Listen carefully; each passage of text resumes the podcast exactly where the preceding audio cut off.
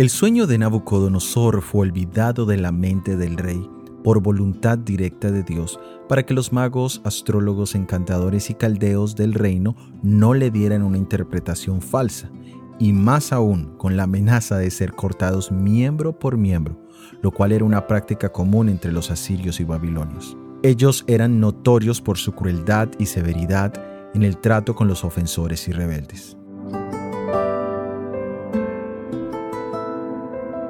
La palabra de Dios nos dice, puesto lo que en Dios puede parecer una tontería, es mucho más sabio que toda la sabiduría humana, y lo que en Dios puede parecer debilidad, es más fuerte que toda la fuerza humana. Dios muestra su poder y sabiduría al mostrar las limitaciones de los grandes eruditos y sabios del mundo. Pero Él hace lo mismo con nuestra propia sabiduría humana en la presentación del Evangelio. Es un mensaje sencillo que hasta un niño puede entender y compartir.